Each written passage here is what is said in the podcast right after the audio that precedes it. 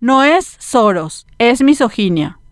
¿Podemos o no estar de acuerdo con que la albirroja FEM haya llegado a la medida extrema de faltarle respeto a un símbolo patrio para protestar. Pero lo que resulta inconcebible es la violencia verbal de género, la misoginia y el machismo disfrazado de moralina patriótica para denigrar a quienes buscan llamar la atención sobre un problema que afecta a muchas mujeres en nuestro país y en el mundo, la brecha generacional. Lo que hicieron las chicas de la albirroja FEM al cruzarse de brazos en X durante la entonación del himno nacional en la previa de un partido internacional fue una medida pacífica, un grito silencioso que se padece en casi todos los estamentos laborales en los que las mujeres ganan hasta un 20% menos de lo que gana un hombre en ese mismo puesto. No lo digo yo, lo dicen los estudios internacionales y a nivel local el INE da cuenta de que la brecha salarial en promedio medio es de casi 500 mil guaraníes entre hombres y mujeres. La misma se va ampliando a medida que se va escalando en puestos laborales. Las mujeres tienen gran capacidad de trabajo, pero por alguna razón esa capacidad no es considerada a la hora de asignación de salarios. Para el colega Enrique Vargas Peña, protestar pacíficamente por una reivindicación laboral, aunque se ofenda a un símbolo patrio, es un libreto para quedar bien con George Soros. Probablemente muchas de las albirrojas ni tengan idea de quién es este señor. Es un multimillonario filántropo norteamericano nacido en Hungría de ideología liberal. La albirroja FEM solo quiso poner el foco sobre un tema que molesta a los machistas y misóginos que están cómodos aplastando y denigrando a la mujer, reduciendo sus derechos a la mínima expresión. Así es que tratar a las mujeres que protestan de perras de mierda, viejas lloronas chotas y lloronas de mierda en la emisión de un programa radial es normal